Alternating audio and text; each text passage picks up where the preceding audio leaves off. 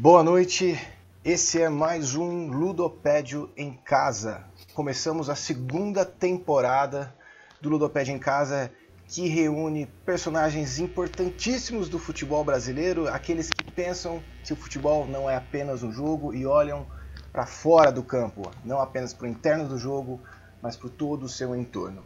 Hoje é dia 2 de junho de 2020 e nós temos mais de 30 mil mortos no país, o número de profissionais de saúde que também estão afetados né, por essa crise também cresce. O que eu quero dizer é que a gente está vivendo um caos no Brasil e tem gente querendo voltar com o futebol. Hoje, mais uma vez, com meu companheiro Sérgio Giglio, apresentamos esse debate que tem Marco Cirângelo e Breiler Pires para a gente trocar uma ideia e conversar sobre isso. Boa noite, meus amigos. Como vocês estão? Boa noite, Marco. Boa noite, Marco Ciranjo. Boa noite, Breiler. Um prazer estar com todo mundo aqui. E o, o Breiler caiu? Caiu, caiu. Daqui a pouco Já ele volta. volta. Daqui a pouco ele volta. É... Ele estava com o sinal um pouco oscilando. Espero aí que o, o, o som esteja bom nessa noite fria. Mais uma. É... Breiler voltou. Voltou? Voltou. Tá ouvindo? Tudo bem? Voltei. Vamos lá. Voltou, voltou. Voltou? Agora, Então, boa noite, oficialmente agora. Boa noite, gente. Breiler, boa noite. Boa noite, Sérgio. Marco. É, é um prazer tê-los aqui. O Breiler é uma referência no, no jornalismo, né? Ainda, ainda mais nesses tempos que a gente precisa de pessoas fazendo um, um trabalho investigativo e o, o, o Breiler produz aí bastante muito densas. E o Marco, né, Cirângelo, que está aí com a gente desde fevereiro de 2019, né, Marco? Você se tornou um, um colunista do, do Ludopédio, né? É uma honra nossa tê-lo com a gente. Então, é, sejam todos bem-vindos para essa excelente conversa que a gente vai ter hoje. Sérgio. É, não sei se o Breiro está ouvindo, mas é, bom, queria agradecer muito o Lupédio, não só é, pelo espaço que tem me dado desde do ano passado, né, mais de um ano, É, e também pô, por estar aqui junto com todos vocês, junto com o Breider, que é um craque, né, que acompanho ele há muito tempo. O Breider foi uma das primeiras pessoas que eu comecei a seguir no Twitter, inclusive. Então, para mim é um super prazer poder trocar umas ideias com vocês, trocar umas ideias com ele. É, e vamos lá. Vocês estão Então vamos lá. com alguns problemas. Para começar o, o nosso debate, é, vamos começar com uma pergunta bem ampla. Tentar ver qual é a visão de vocês em relação a esse movimento que é, aqui no Brasil já vem ganhando corpo, com vários clubes é, fazendo aí os, os primeiros treinamentos, sem que haja de fato um, uma data para recomeço. Como que vocês têm avaliado é, isso né, em relação a essa pressa do futebol brasileiro e, e, não só do futebol, mas de todo um contexto que envolve aí um, uma questão política em, em, voltar, em reabrir, em, em levar uma vida é, normal, entre aspas, aí, como se fala bastante. Marco, vamos começar com você, que o, o Breiler caiu. Daqui a pouco a gente volta. Daqui a pouco a gente volta. Não, é... Pois é. É, é uma discussão bem complicada. eu acho que é quase impossível pensar em, em voltar a futebol agora, principalmente no Brasil. Teve o caso do Vasco da Gama, que teve quase metade do time que foi diagnosticada com, com Covid. Teve uma história que para mim é, é, muito triste, que foi a do, né, do, do massagista do, do, Flamengo, que faleceu de coronavírus, e o Flamengo faz todo esse esforço para querer voltar uh, correndo. E simplesmente não tem condição das coisas voltarem de uma maneira, digamos assim, sanitária. Do outro lado, também, eu também consigo entender o lobby que os clubes fazem por querer voltarem logo, né? É, em termos financeiros, enfim, os jogadores precisam jogar, os clubes precisam é, colocar os jogadores, enfim, em campo, mas é, é um envolvimento político que realmente está forçando a barra, né? Não é a hora certa, principalmente no Brasil, né? Breyer, passar a bola para você. Não sei se você ouviu a pergunta, mas a pergunta foi no sentido de, de, um, ainda no aspecto amplo, como que você é, vê essa essa necessidade que os brasileiros estão em, em retornar o quanto antes para os treinos, né, e ter uma pressa de, de, retomar a vida como se ela estivesse é, é, no funcionamento de antes da, da pandemia. Como que você avalia aí isso? Oi, boa noite, Sérgio, Marco, Marco, um prazer falar com vocês, participar do programa do Ludoped, que eu tanto acompanho também. É, peço desculpas pela internet hoje, não está ajudando, mas vamos lá. É, o, o, jeito né, pandêmico de se conversar hoje.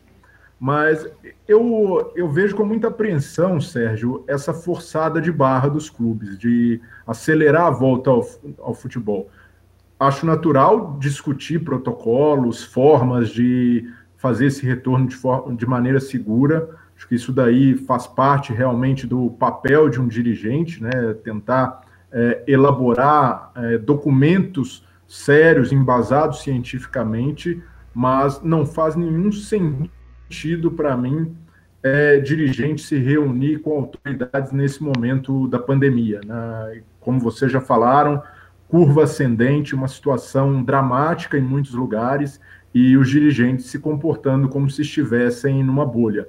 E eu cito o caso de Flamengo e Vasco, que é o, eles põem o clássico dos milhões né, no, no, Rio de Janeiro, um clássico muito tradicional, e são dois clubes de massa, os clubes que precisavam, nesse momento, fazer valer a sua força para mobilizar para que a gente consiga sair o mais rápido possível da situação e não ser um exemplo do que não fazer.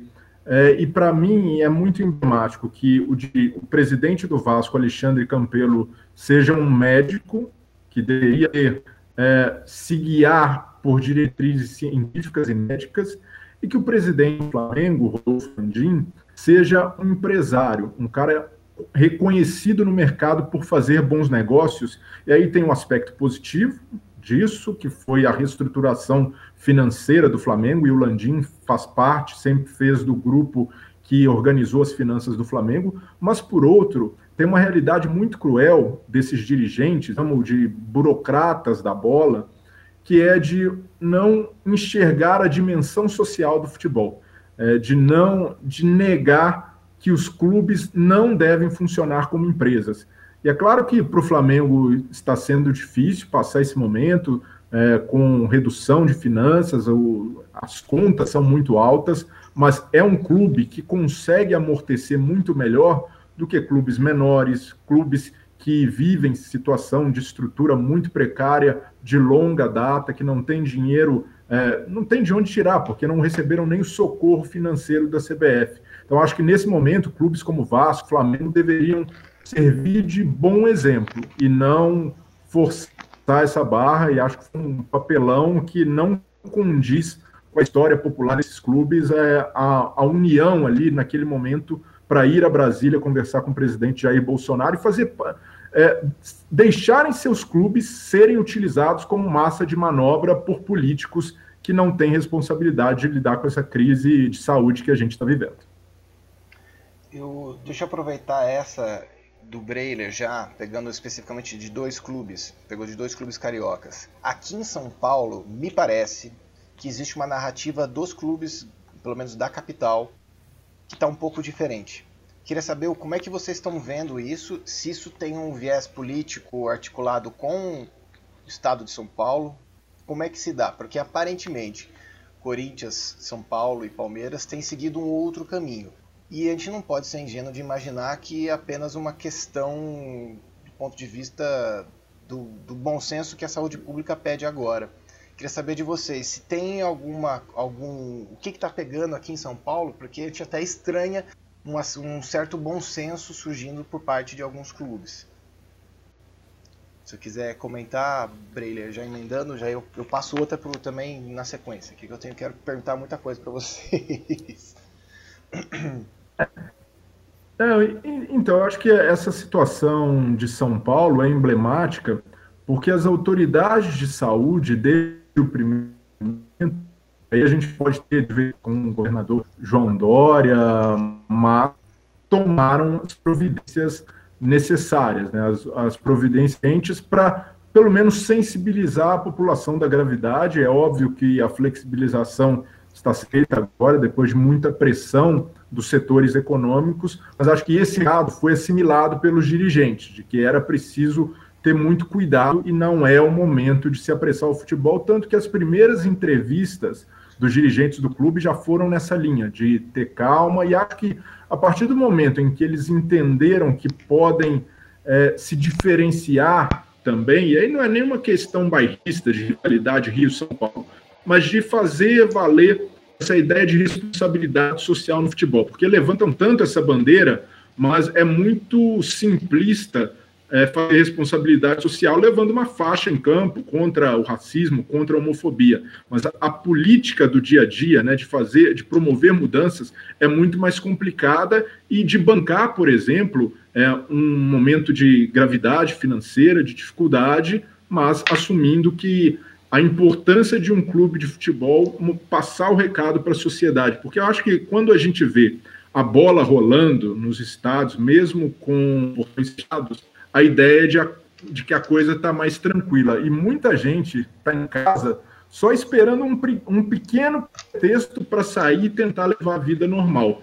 Eu acho que os clubes errariam muito, como erraram, repito, Flamengo e Vasco, ao adotar a postura de é, acelerar um retorno, principalmente tendo como base o protocolo na Alemanha. Acho que a Alemanha hoje não é, não serve de parâmetro para a realidade brasileira primeiro, pela estrutura diferente dos clubes e pela estrutura social da Alemanha. Né? A Alemanha, por exemplo, testa 30 vezes mais que o Brasil, conseguiu é, achatar essa curva, então não, não dá para o futebol brasileiro se guiar. Pode usar algumas coisas né, para elaborar o seu protocolo, mas a realidade hoje não dá para a gente imaginar um retorno do futebol, pelo menos no curto prazo.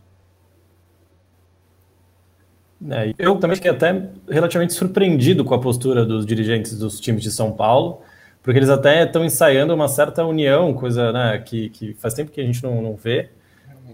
Eu, uma coisa interessante em relação ao Palmeiras, uh, que eu acho que o Palmeiras estava com uma preocupação grande em relação à, à imagem, né? Porque ficou bem arranhada depois que, enfim, o Bolsonaro levantou a taça, o Palmeiras sempre pareceu ser um, um, time mais alinhado ao Bolsonaro, e acho que a própria torcida do Palmeiras começou a reclamar disso, óbvio que não a, a totalidade, mas uma boa parte dela.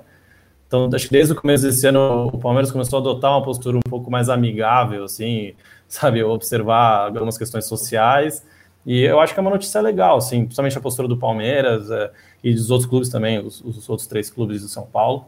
É, o Santos também está nessa, a torcida do Santos fez alguns protestos bem legais também já há algum um tempo. Então, eu acho que é, é uma surpresa até interessante que dá para a gente até especular assim que isso possa ser um, uma certa não embrião, mas é uma forma dos clubes voltarem a assumir que, que é uma coisa que está fazendo falta no futebol brasileiro já há muito tempo. E quem sabe a pandemia possa trazer alguma coisa positiva em relação a esse sentido. Assim. E aí, pensando nessas, nessas questões aí relativas à questão do, a, aos dirigentes, é, se não me engano, acho que foi o Parreira que disse uma vez, né, que a CBF era o, o Brasil que deu certo. Se não me engano, foi ele, né, que fe, falou isso. E não faz muito tempo, não é que uma coisa, ah, foi lá na, em 94, quando ele estava eufórico e ganhou o Tetra, não foi, foi algo recente, não, não me recordo o, ano.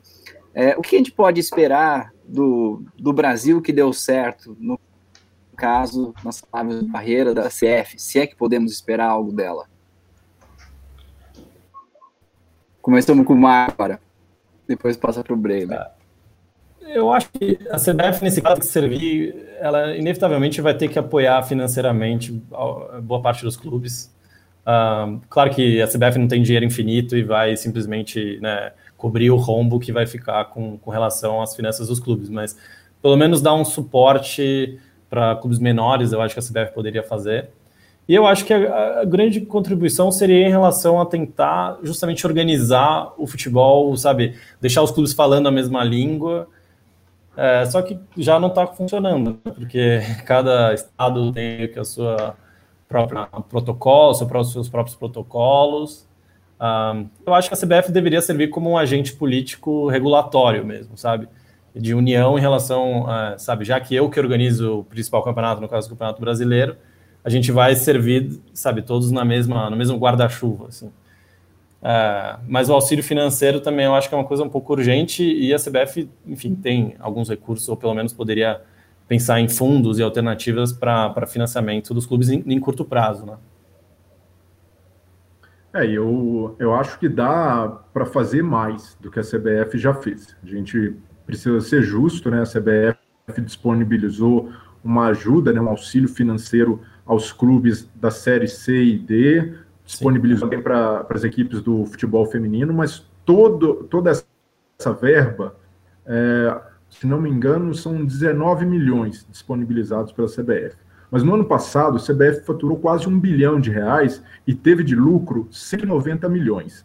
Então, quer dizer, ela gastou, né, nesse momento de crise, 10% de seu lucro para amparar os clubes menores. E ainda assim, os clubes menores que estão sob o seu guarda-chuva. Os clubes pequenos, né, que disputam estaduais, estaduais estão é, alardeados pela CBF, estão aí com pires na mão, não já demitiram, desmancharam elencos, não é, vão entrar numa situação falimentar. Eu tenho conversado com vários dirigentes, e principalmente atletas e funcionários desses clubes, é uma situação dramática, de desespero, de pessoas que não sabem o que vão fazer, e até uma situação curiosa, porque esses clubes disputam, eles têm um tempo competitivo muito curto, né, de quatro a cinco meses, o período que duram os estaduais. Depois disso, os atletas vão buscar uma recolocação num clube que dispute Série D ou C, ou tentar jogar competições pequenas e até amadoras. Então, muitos desses atletas, a maioria né, do, do, do corpo trabalhista do futebol brasileiro, é, depende de bicos no futebol amador, mas nem o futebol amador eles vão conseguir agora porque não está parado. Então, os caras estão numa situação muito complicada, de gente que nunca viveu uma situação dessa, mesmo acostumado a jogar apenas por alguns meses no ano, essas pessoas precisam de um amparo e precisa partir da CBF esse movimento de ajudar mais. Acho que a CBF tem condições financeiras para isso e a, CBF não é uma empresa, ela não precisa bater meta, dar lucro, é, não tem ação na bolsa. Então, esse, nesse momento, ela precisa salvar o futebol. Então, eu acredito que é preciso ter uma postura mais firme nesse momento de ajudar os menores e fazer com que as federações que servem apenas aos interesses da CBF, esses clubes pequenos servem para dar voto para a CBF, para manutenção dessa rede de poder, eles precisam ser recompensados agora. E acho que é o mínimo que a CBF pode fazer é gerar esse movimento e disponibilizar uma verba maior, uma verba que tem chegado da FIFA. É preciso ver como ela vai ser distribuída e quais contrapartidas a CBF vai adotar, porque não adianta entregar o dinheiro na mão do dirigente e acontecer igual aconteceu no futebol feminino, que muitos estão fazendo para chegar na jogadores, estão usando para outras, né, para o futebol masculino, isso daí é um absurdo e precisa servir de alerta para a CBF para futuras ajudas financeiras que serão necessárias se ela quiser manter essa estrutura de futebol com os estaduais como tem hoje. E sobre essa ajuda, o que a gente tem visto, na verdade, né, gente, é uma proximidade de alguns desses dirigentes com o Poder Federal, né? É, a gente vai, tipo, hoje, acabei de ver uma, uma notícia que saiu aqui no UOL, que o presidente do Galo já está pedindo ajuda, linha de crédito para o governo federal. Então, assim, a gente está discutindo aqui a entidade milionária, né, bi, chegou em faturar bi, né, a CBF, que teria condições de distribuir melhor esses recursos, essa riqueza que, ela, que ele adquiriu com o futebol ao longo desses anos, né, com o futebol brasileiro ao longo desses anos. Mas para onde que estão indo esses clubes? Esses, esses clubes estão batendo na porta do governo federal, né? Uh, e é justamente no momento em que isso também está sendo politizado. Tá? É, é além de uma questão econômica, né? de, de um, da gestão. E aí, Cirângelo, Acho que seria legal você até falar sobre isso também, porque isso está indo além de uma questão de para onde vai, quais valores, quais quantias, de que maneira isso vai ser distribuído. Né? Isso aqui tem a ver com uma queda de braço, né? Um, uma, uma corda, como é que chama? Aquelas, aquelas, aquelas brincadeiras de criança de puxar corda de um lado para o outro, de, de, de, de uma discussão que deveria cabo ser técnica, guerra. cabo de guerra, obrigado, é, que devia ser técnica, né? que devia ser pensada do ponto de vista financeiro, mas no caso a gente está vendo aqui uma politização também disso. Né? Então aqueles que estão do lado do, do, governo provavelmente vão talvez vão receber algum algum trocado talvez, né? O que, que a gente pode esperar disso?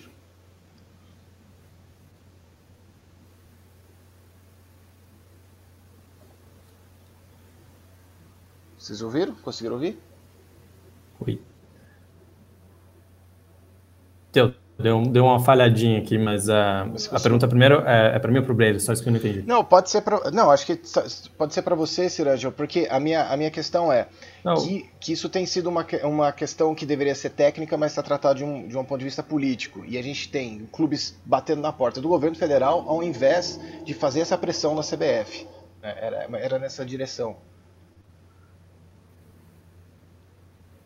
Sim. É, é, eu acho que o futebol, pelo menos a gestão do futebol, poucas vezes no Brasil ela foi tratada de forma técnica, né? É, a, a, política, os cartolas sempre estiveram envolvidos com a política, é, essa análise, digamos, é, principalmente, sempre vai ser político, né? Principalmente a relação dos clubes com o governo. Uh, os clubes devem, né, o maior, maior, as maiores dívidas dos clubes no Brasil são principalmente com o Estado. Então é, nat é natural que exista uma relação, principalmente para que os, os, os, clubes diminuam esses valores. Tem que ser uma relação política, né, um, quase um lobby. É, mas realmente, nesse momento em que, né, se a gente analisar as fontes de, de, de recurso dos clubes, ela praticamente um terço delas está zero, né, que é basicamente que a receita de bilheterias é zero, então os clubes têm né, uma necessidade de, de, de, buscar ajuda onde quer que isso de, possa, de onde possa vir.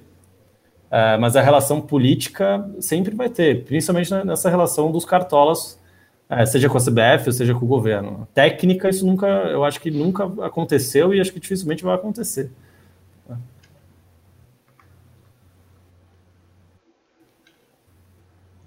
É, e a gente precisa observar também como o futebol tem sido é, usado como instrumento político pelo atual governo.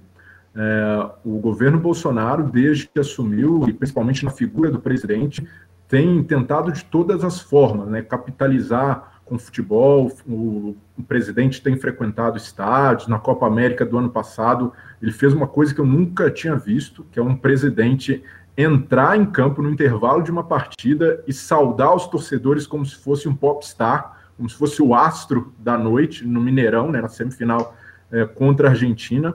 E confesso, até conversando né, com Chico Sá, com Trajano, que tem mais tempo de estrada, eles também não se lembravam de algo semelhante. E também na final, né, como fez no, no jogo do título do Palmeiras, na final do Brasil contra o Peru, depois do título, entrou em campo e posou com os jogadores. Né? Quando a gente olhar na história da daqui 20, 30 anos para a Copa América de 2019, a gente vai ver a foto dos campeões com o presidente no meio segurando a taça.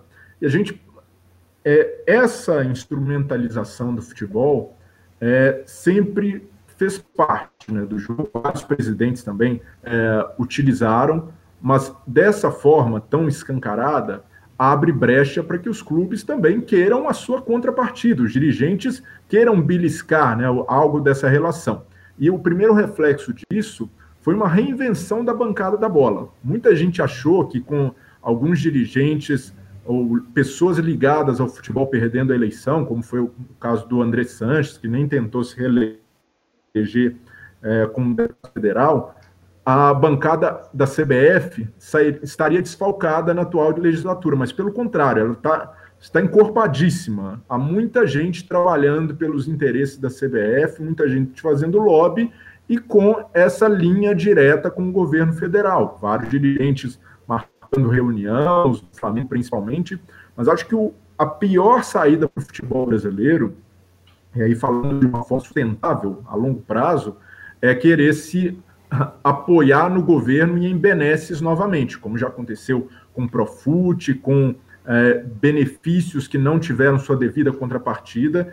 É, a gente precisa lembrar que vários clubes grandes entraram nessa crise já endividados, com salários atrasados, dificuldade de manter as contas em dia. Então, não pode ser do dia para a noite que serão perdoados por causa da pandemia. Então, é, é preciso fazer com que é, realmente o salvar o negócio de futebol, mas esse movimento precisa partir das iniciativas privadas que cuidam dele, porque na hora de, é, de cobrar né, da CBF um envolvimento social maior, um, um envolvimento até político, falou, opa, não, eu sou instituição privada, aqui, aqui mando eu.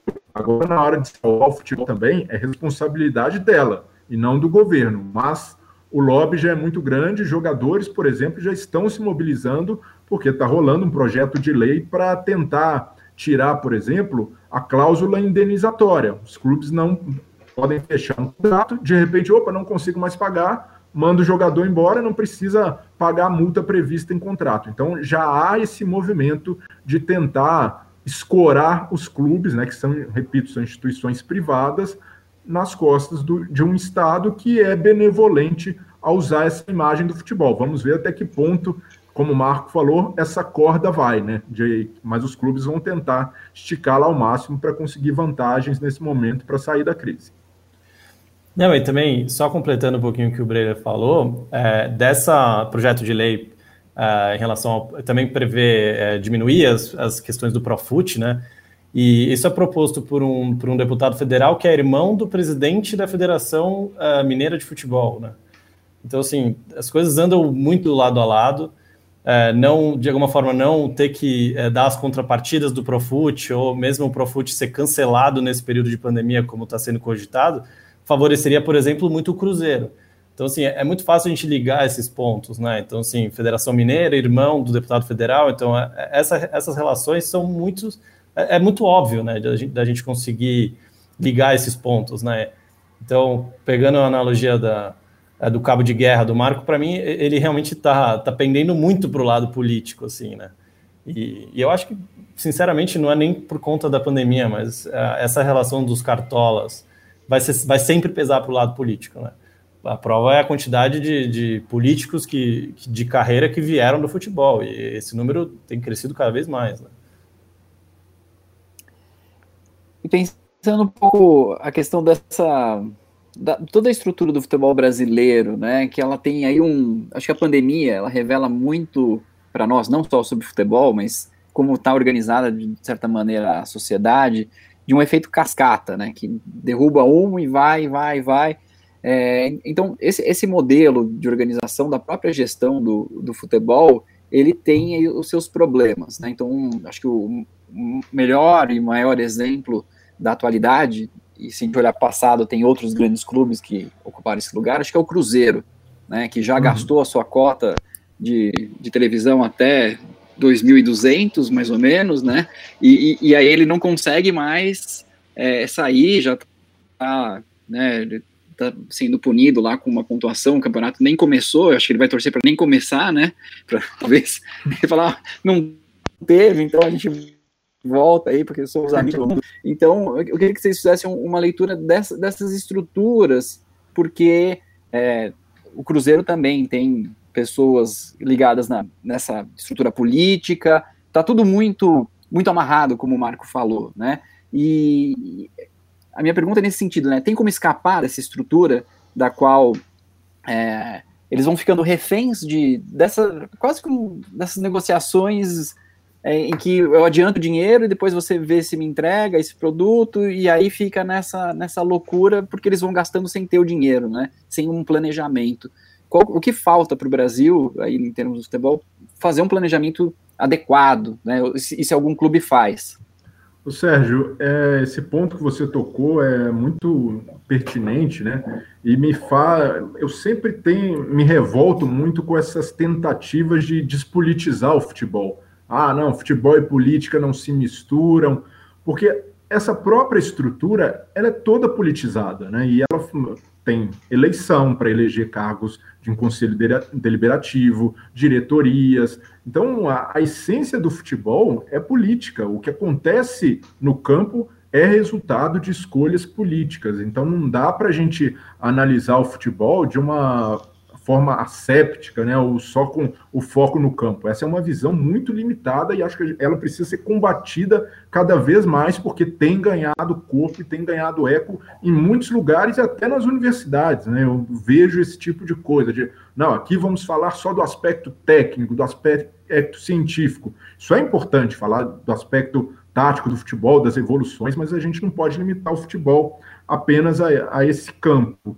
E acho que é, o exemplo que você citou do Cruzeiro é, é emblemático, porque o Cruzeiro é um, foi um clube que gerido por um político, por muito tempo ainda muito influente, que é o Zezé Perrella, virou senador por causa do seu cargo no Cruzeiro, também foi deputado, é um cara hiper, super político, com várias relações em Tribunal de Justiça, tem trânsito fácil em todas as instituições mineiras, tanto é que nenhuma das investigações contra ele caminhou, várias engavetadas na justiça, e tudo que gira em torno do Cruzeiro faz parte dessas relações, dessa pequena política dos clubes. O Cruzeiro é um exemplo do que acontece em vários outros, Corinthians, Vasco. Eu acho que a coisa explodiu lá porque é, vinha de muito tempo e com silenciamento, porque o que acontecia no Cruzeiro? Ah, tá rolando ali um esqueminha de ingresso. Ah, não, vamos fazer vista grossa que o cara é amigo, a gente faz negócio ali nas empresas, não vamos, deixa quieto. O Cruzeiro foi sendo usado por esse grupelho. É uma é uma gentalha mesmo que, que toma conta do poder do Cruzeiro e não representa seus 8 milhões de torcedores. É, e até no começo do ano, né, quando o conselho gestor assumiu nessa crise toda, teve um dirigente que falou: ah, agora estamos entre nós, porque todos os membros do conselho gestor tinham sobrenomes italianos, como se o Cruzeiro pertencesse a essa elite né, de, de descendentes de imigrantes. É até uma, uma fala bem racista, né? E ignora, por exemplo, que o Cruzeiro é um clube hiper popular em Minas Gerais, que tem é, torcedores em várias camadas sociais. Então, é, mostra como os torcedores não estão representados por essa estrutura do futebol.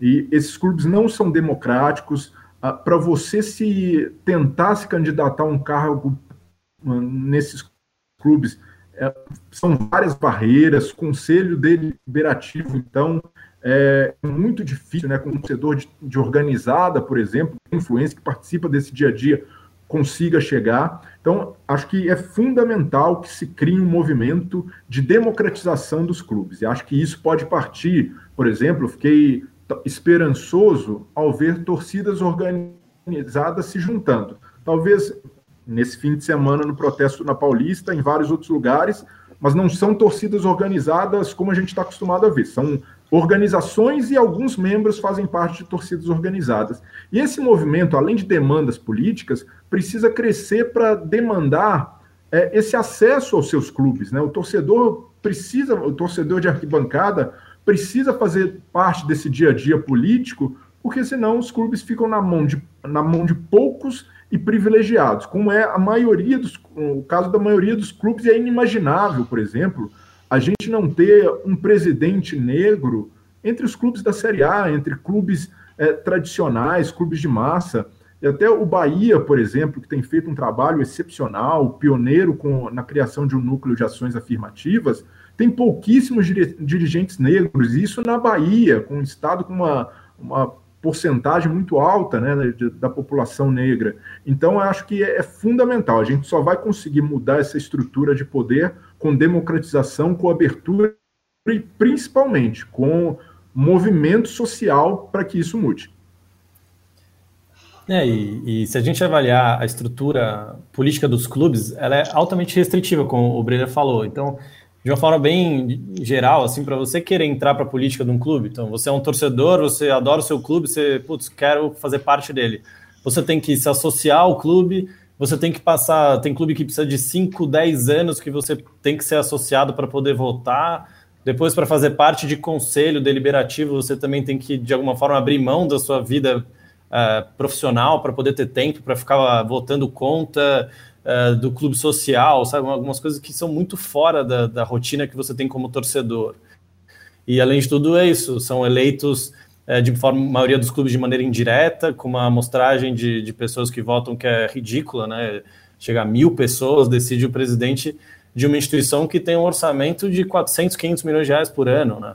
E mandatos de curto prazo, então essa, essa, é, essa bola de neve que um cara é, é eleito presidente de um clube, mas ele não tem responsabilidade nenhuma porque ele só quer ser campeão, ele quer ser lembrado como presidente que conseguiu ser campeão, então ele antecipa receitas, ele traz jogador que não cabe no orçamento, ele não tem responsabilidade nenhuma, porque ele, afinal de contas, é um torcedor, então muitas vezes perde a razão. É, e aí fica esse ciclo vicioso que chega em, em, estágios como o Cruzeiro, infelizmente, chegou. E a gente também tem que dizer que o Cruzeiro, além de tudo, teve um, um grande azar de, disso ter acontecido agora, quando as cotas de televisão da Série B, por exemplo, são muito inferiores ao que eram quando os, clubes, os outros clubes grandes do Brasil caíram. O Cruzeiro deu um azar grande nesse sentido, também deu um, um azar que, obviamente, a questão da pandemia, que piora mais ainda um cenário absolutamente caótico, mas a gente enxerga é, algo semelhante. O, o Corinthians, para mim, é, é, um exemplo claro, assim, é, algo tem que ser feito ali, é, assim, tá na cara, já tem o exemplo do Cruzeiro, o que mais o Corinthians precisa, sabe, para tomar uma atitude?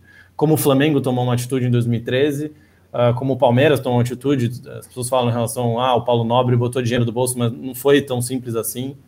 Uh, o Bahia, como o Brenner mesmo citou, e, e, o Grêmio tem sido organizado, enfim, tem possibilidades de você conseguir ajeitar a casa, mas a grande maioria passa por, pelo torcedor do time ter sorte de ter um dirigente que passou por todos esses processos, então, conselho, todas essas, essas questões, mas ser um cara que seja minimamente coerente que seja competente também, né? É raríssimo, né? Essa juntar isso, essa equação nos clubes de futebol. É, mas é, essa estrutura ela está caducando, né? É, eu acho que as discussões do clube empresa, por exemplo, que tem um milhão de problemas, é, mas talvez seja um momento de, de, também ter essa conversa de alterar essa maneira como os clubes são feitos, né?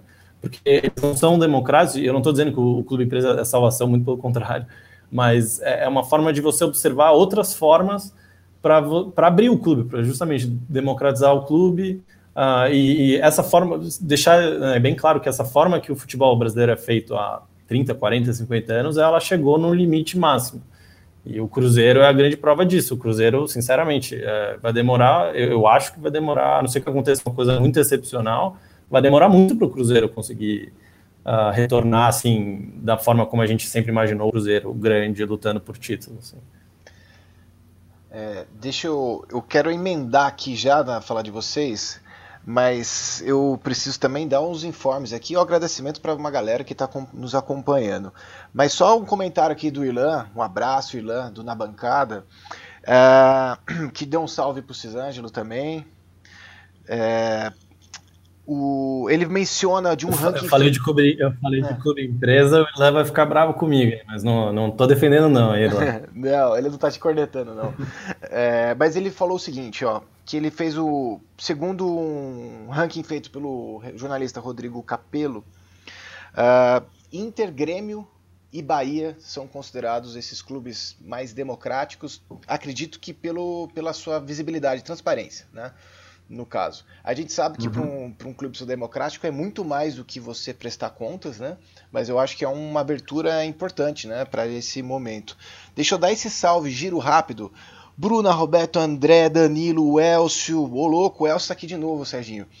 Frederico, uh, Diego, Lu Castro, um beijo, Lu, Olga, Luca, Marcelo, Viana também, menino bom demais, Diego, Carolina, César, Max, gente demais aqui. Se eu não falei alguém aqui, ó, Lucas, Paulo que tá sempre aqui, Matheus, muita gente hoje, muita gente mesmo. Tô muito contente com isso, porque também hoje a gente vai fazer um sorteio muito legal do livro da revista, na verdade, a revista Contra-Ataque da editora Dolores. A Dolores deu um livro pra gente sortear aqui para presentear. a nossa audiência. Então, pessoal, contra-ataque pela democracia aqui nos comentários. Vamos levar essa ideia adiante, todos juntos nessa. Agora eu vou fazer minha pergunta mesmo que eu estava querendo fazer. Na verdade, o André levantou essa bola aqui.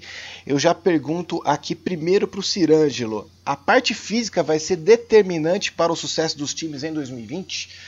Tem regiões do Brasil em diferentes estágios da pandemia e os clubes retornarão aos treinos em momentos distintos. O que vocês pensam disso? Na verdade, é para os dois mesmo, mas Cirângelo, se quiser puxar essa,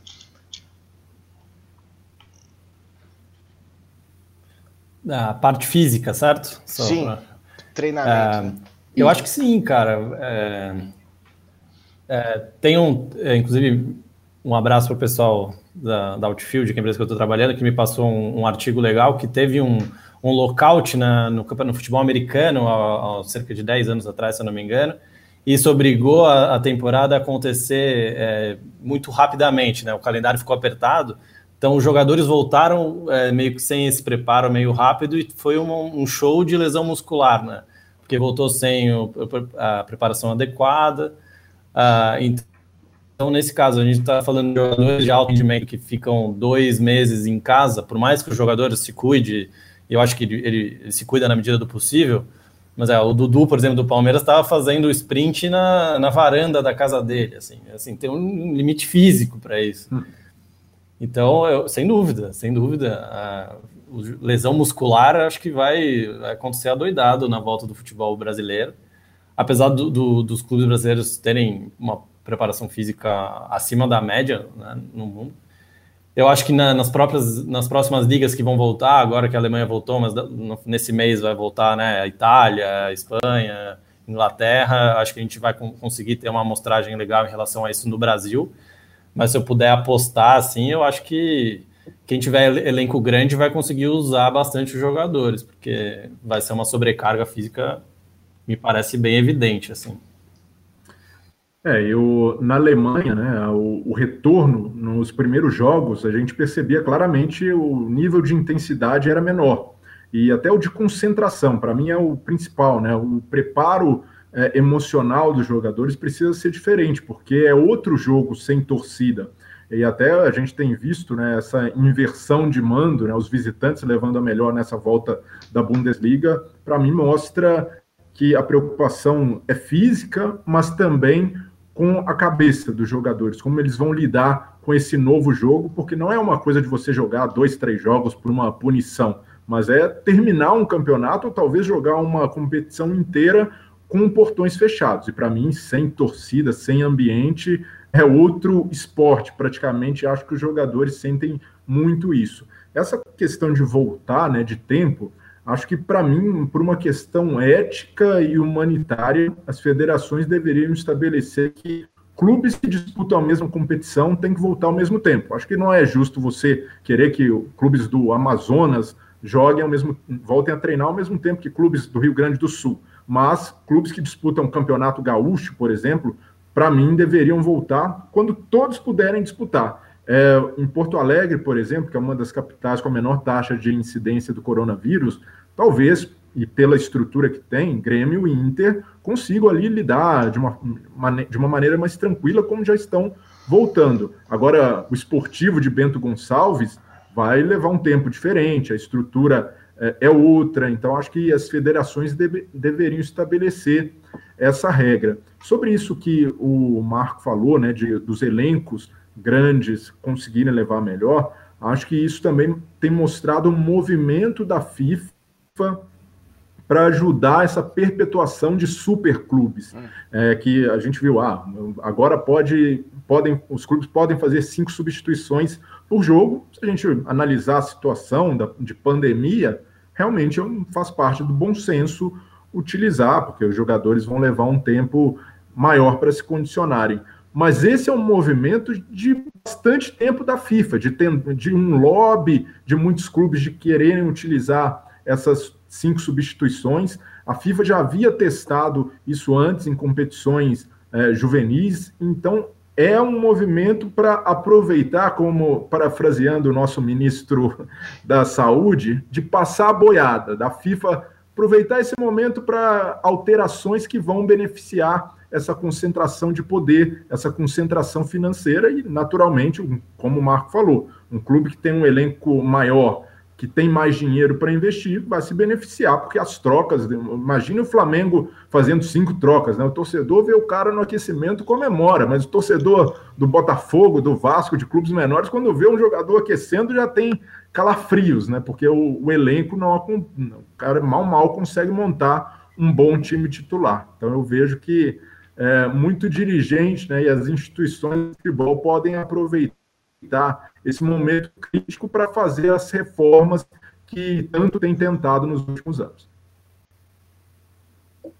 Vamos pensar nessa, nessa chave e um pouco a gente poderia dizer que e aí para Marcos Cirângelo para derrubar o, o Irlan lá da, da, bancada, né? Ele, ele tá lá na bancada. É, se é um caminho inevitável essa questão do, do clube empresa, só para a gente apimentar um pouco aí a, a, a nossa conversa, o, o, Marco andou escrevendo no, Ludopédio, né, do Newcastle, do, né, que foi vendido, de, tem uma série de outros clubes que passaram por esse processo, é, um pouco é, pensando aí nessa chave que o Breiler coloca, né, de alguns clubes vão conseguir fazer cinco substituições e, e vai ainda, em alguns momentos, melhorar até o próprio nível do, do time na, na, na partida, e outros vão se agonizar dentro da estrutura. É, o, o clube empresa seria a saída para tirar isso, né, esses clubes menores com menor poder aquisitivo desse lugar, ou seria jogar a pá, a pá de cal que falta em toda a estrutura do futebol? O que, que vocês acham? Ah, primeiro, mandando um abraço para o Irlan, que me deu uma oportunidade muito legal de fazer parte do livro, que o Ludoped também ajuda, o livro da Corner, que é análise crítica sobre o clube empresa, justamente. Deve sair em pouco tempo. Uh, eu acho que dá para dividir essa discussão em algumas, né? Eu acho um pouco complicado. Então, por exemplo, o que o Breyer falou em relação aos superclubes, a Europa uh, tem ofertado, né, o presidente da, da Juventus, o Agnelli, o sonho dele é fazer a Superliga de clubes que, que vai, vai simplesmente acabar com os campeonatos nacionais. Né? Ele fala assim, por que, que o Real Madrid precisa jogar contra o Levante, sendo que ele tira essa, né, as, as barreiras de cada país, você faz uma Superliga do ano inteiro que tenha só os grandes times. Então, assim, é, já tem um movimento muito grande para você deixar cada vez os, os maiores cada vez maiores, né? E com, como consequência, os menores ficam cada vez menores. Em compensação, no Brasil, justamente como a gente vem falando, o caso do Cruzeiro, eu acho que tem uma certa falência da estrutura gerenci, é, gerencial que os clubes brasileiros têm, têm vivido. Então, assim, eu acho que se esgotou esse modelo associativo da forma como tem no Brasil. Em compensação, você simplesmente mudar, fazer uma legislação que dê, faça o clube empresa sem analisar tudo o que aconteceu de errado, que aconteceu muita coisa em Portugal, na Espanha, no Chile. É, o México é, uma, é quase um cemitério de clubes, é uma coisa inacreditável às vezes o que acontece no México. Isso, assim, por mais que possa de alguma maneira ter exemplos positivos, eu talvez uma certa, enfim, posso estar acreditando em coisa que não vai acontecer, mas eu acho que se tiver um clube empresa brasileiro que seja gerido de uma forma bem feita, eu acho que isso pode dar certo, seja grande, seja quem. Né, o Red Bull Bragantino, acho que dado, tem que analisar questões éticas que envolveram essa questão, mas eu acho que é, o clube vai mudar de patamar em relação a isso, vai ser bem administrado, enfim, vai poder disputar títulos no futuro não tão distante.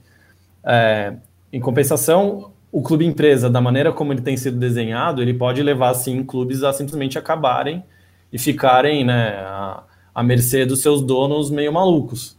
Uh, eu gosto sempre de citar dois exemplos, a, a, Roma e o Arsenal. A Roma e o Arsenal são empresas que são muito bem geridas, que dão lucro quase, não digo todos os anos, mas que têm bons resultados como empresa, mas dentro de campo são clubes que estão vivendo um, sabe, num certo ostracismo, os clubes não disputam muitos títulos, os torcedores não aguentam mais.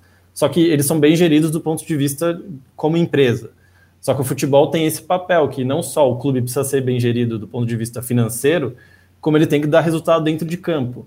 Então fica essa eterna dualidade, sabe? Tipo, o que, que, que você prefere? Um clube bem gerido que não ganha troféu ou um clube cheio de dívida que é campeão todos os anos? O futebol ele abre esse espaço para esse tipo de discussão.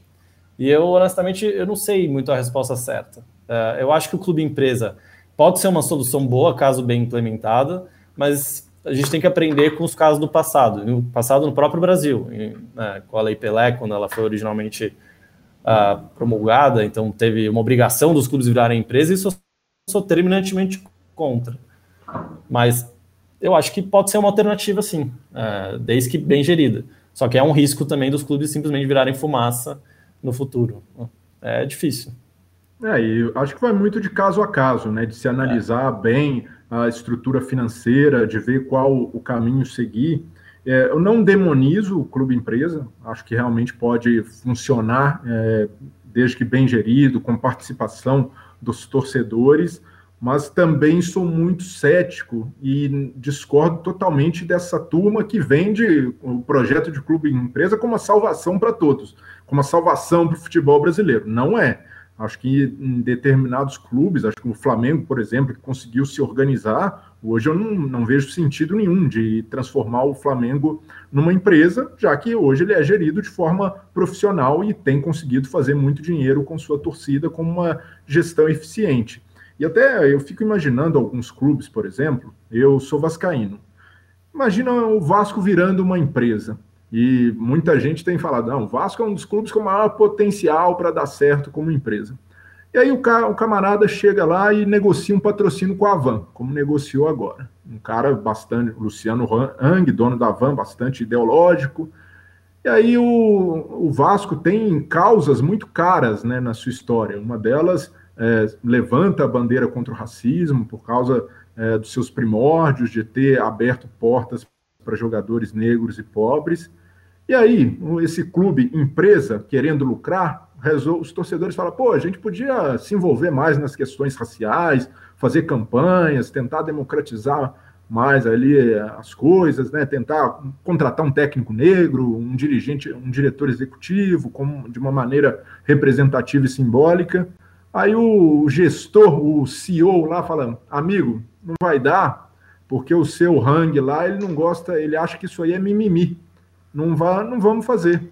Então, o clube corre o risco de trair seus valores, de trair sua história, em nome de um projeto de clube-empresa. Então, isso me preocupa bastante. E tratar isso como salvação é não olhar para a prática de clubes que fizeram casos do Figueirense, do Botafogo de Ribeirão Preto, que tem sofrido também. Não é uma coisa simples então, acho que precisa ser feito com muito estudo. O Botafogo tem tomado esses cuidados né, de fazer algo que seja factível e ainda assim tem muitos poréns, não conseguiram chegar a um projeto que seja confiável ainda. Então, acho que é preciso muita cautela e, principalmente, não deixar isso fora é, do espectro de políticos oportunistas que têm usado essa história para se promover e para vender a ilusão de que o clube empresa vai salvar todos os, os times e equipes endividadas no país. Eu quero tentar aproveitar duas perguntas aqui que chegaram é, sobre esse mesmo tema. É, de um lado, a Letícia pergunta como que esse clube empresa esse projeto de clube empresa pode afetar justamente nessa linha que o Brilha está falando, né? Sobre a identidade, as, na verdade, ela não fala das identidades clubísticas em si, mas ela fala sobre as pautas identitárias.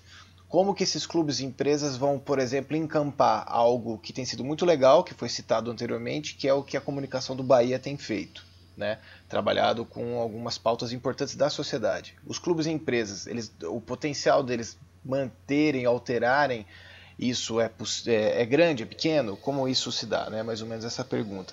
E a outra, para emendar também, aí é o Walter, que não é nem uma pergunta, é um comentário do qual me traz uma preocupação para mim também. Que é, é, ele diz assim, que não gostaria de ver outros Red Bulls no futebol brasileiro, apesar do problema financeiro dos clubes. Uh, sentimento não se compra, prefiro ficar sem títulos, diz ele. Né? Então aí a gente traz aquela, aquela questão. Esses formatos, né, esses projetos de clube empresa, eles vão constituir uma tradição que futebol que a gente vai ver daqui a, vamos supor que esse clube empresa funcione economicamente, que não se dividem nem, nem mais, mas daqui a 20, 30 anos, que clube vai ser esse? Ele vai levar a gente para o estádio? Ele vai comover as pessoas? O que, que futebol que vai ser esse? Eu acho que é mais ou menos isso que essa turma está perguntando aqui. O que, que vocês pensam disso? É, eu vejo que uma questão central, né, e acho que é muito, eu tenho, tenho incomodado bastante essa coisa binária, né, de você enxergar problemas numa instituição e de repente, não, ah, se tem problema ali, vamos acabar. Ah, eu não me sinto representado pelo STF, fogo no STF, acaba. Congresso Nacional só, só tem corrupto, vamos acabar com o Congresso Nacional. Não acredito mais na política, então fora políticos, mas eu vou eleger um cara que esteve na política por quase 30 anos. Então, é, eu, eu acho que não é, não é por aí o caminho. Há muitos problemas nessa estrutura associativa dos clubes, mas há casos de sucesso também. Né? A gente precisa é, enaltecer que, mesmo com problemas, é possível você ter uma estrutura democrática, uma estrutura que funcione e sem vícios. E acho que só com, com tempo, com debate, principalmente com envolvimento das torcidas, que a gente pode caminhar nesse sentido. E não acho que é simplesmente entregar na mão de empresário que o cara vai salvar. E tem cara que é um bom gestor, mas não entende nada de futebol, não, não conhece o negócio. Eu tive a oportunidade de visitar a estrutura do Red Bull em Salzburg, que é a matriz da Red Bull e o, o clube né, que eles utilizaram é, como marco para esse projeto.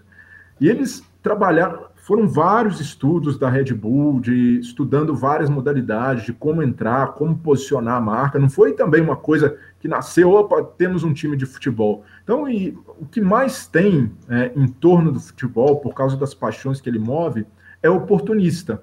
Então, eu acho que a gente precisa ter um, esse pé atrás de entregar um clube, um ativo tão valioso nas mãos de caras que podem destruí-los pela incompetência ou por esse, esse envolvimento, essa paixão pelo negócio. Sobre causas identitárias, se uma empresa pode abraçar ou não, acho que ela vai abraçar se entender que aquilo é lucrativo. Algumas fazem de uma forma alegórica ali, para fazer essa responsabilidade social meia-boca, mas outras instituições conseguem fazer de uma forma efetiva, né, promovendo é, essas ações de diversidade, não apenas é, em campanhas, mas também dentro de suas estruturas, mas isso ainda é raridade. As empresas trabalham sob a, a ótica do lucro. E acho que a, e não é uma, um pensamento reacionário. Acho que os clubes podem se profissionalizar e melhorar mesmo des, dentro dessa estrutura associativa. E, mas também vou muito na linha do Cirângelo, né? Num, não demonizo clube empresa e acho que ele, se bem gerido e com participação, é algo que pode dar certo. Cirângelo, deixa eu te falar, só, só emendar aqui para você. Perguntaram assim, ó, vou fazer para você, para você. O que, que você acha de uma estátua da Liberdade na frente do estádio e o velho da van acenando da arquibancada? O que, que você acha? Não. Tá louco. Sai, satanás, não tem. Pesadelo. É, não, assim, é um pesadelo. Mas a questão é que é uma questão importante, e eu acho que isso no, no Brasil uh, tem que ser melhor, é, enfim, debatido, porque a gente está um pouco acostumado quando elege um presidente que é impopular, o São Paulo agora. A torcida inteira pede para o Leco sair, fora Leco, fora Leco, mas eles sabem que esse ano vai ter eleição e o Leco vai sair, o torcedor está de alguma forma feliz com isso. A partir do momento que o clube tem um dono, isso não vai mais existir. Então, é que nem o Newcastle, por exemplo, que é um texto que eu escrevi agora para o Ludopédio. O torcedor do Newcastle ele fica angustiado, porque o dono do clube, ele é, ele é dono do clube, ele não vai sair dali.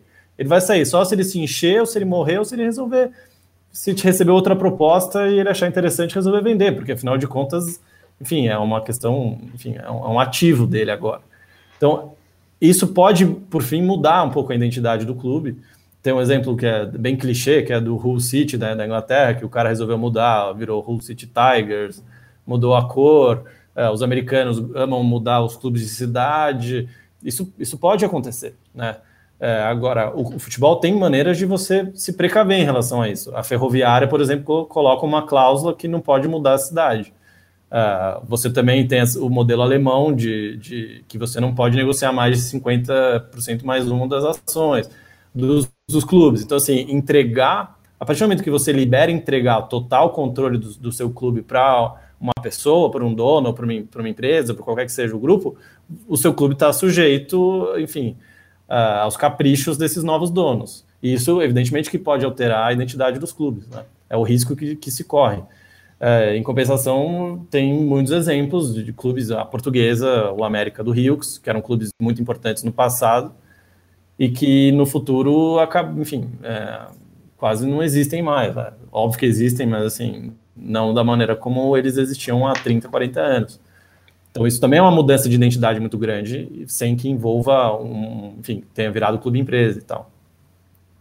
Ah, enfim, acho que eu fui um pouco longe, mas é, é um risco que, que existe sim da identidade dos clubes, mas é aquela coisa, tem que, você tem que colocar tudo na balança. Uhum. É, é uma equação muito difícil de resolver. Ô, Cirângelo, deixa eu. Deixa eu tem, um, tem um exemplo, Cirângelo, que é o. Uhum. Pode falar, pode falar, Brilha, pode falar.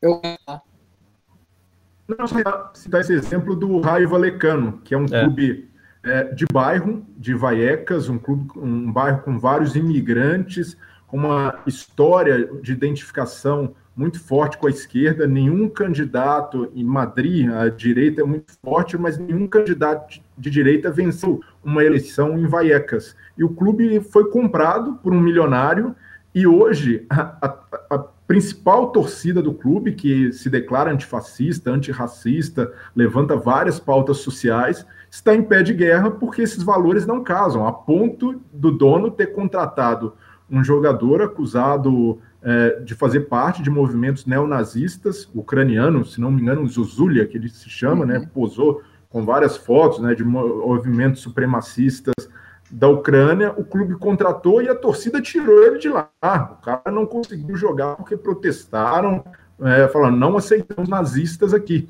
Então, esse é o ponto, né? De, primeiro, o investidor entendeu onde está pisando, porque esse cara provavelmente nem pesquisou a história do raio valecano, não, não sabia onde ele estava investindo seu dinheiro, e dos torcedores também de se mobilizar para impedir que pessoas, né, sem nenhuma identificação, sem, sem um projeto realmente que envolva a comunidade em torno desse clube, se aproveitem e tomem de assalto essas instituições. Exatamente. E, e os, se a gente pegar os grandes exemplos, os grandes os clubes que hoje são grandes, que tem dono, eu, eu, acho que quase nenhum deles pegou exatamente isso que o Breila falou, analisou a identidade dos clubes e falou, putz, esse é o clube que eu me identifico mais. Sabe, eu acho que o Abramovich teria tornado qualquer clube inglês que ele comprasse o que o Chelsea virou, sabe? Um clube com recursos infinitos. O Manchester City poderia também ter se associado, acho que qualquer clube é, é, que, que se tornaria grande da mesma forma.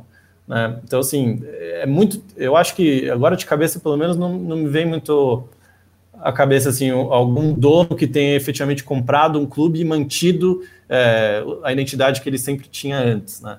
Então é uma é, eu acho que isso é um risco muito grande, né, em relação ô, a, ô Marco, a nessa linha, deixa só entrar, você, você ficou um tempo na, na Inglaterra, é, tem ainda do Manchester United, né, e tem um movimento de, de formar o United of Manchester, né, que eu acho que é uma das coisas mais geniais desse, é, o contra-ataque, esse, esse, é o contra-ataque, né? Então, se for explicar alguém o que é um contra-ataque, você explica esse caso, porque para mim é genial. Eles estão quase já na primeira divisão. Eu não sei hoje em qual eles estão, mas eles foram subindo, subindo, começaram lá na última e a última é um monte para trás, né?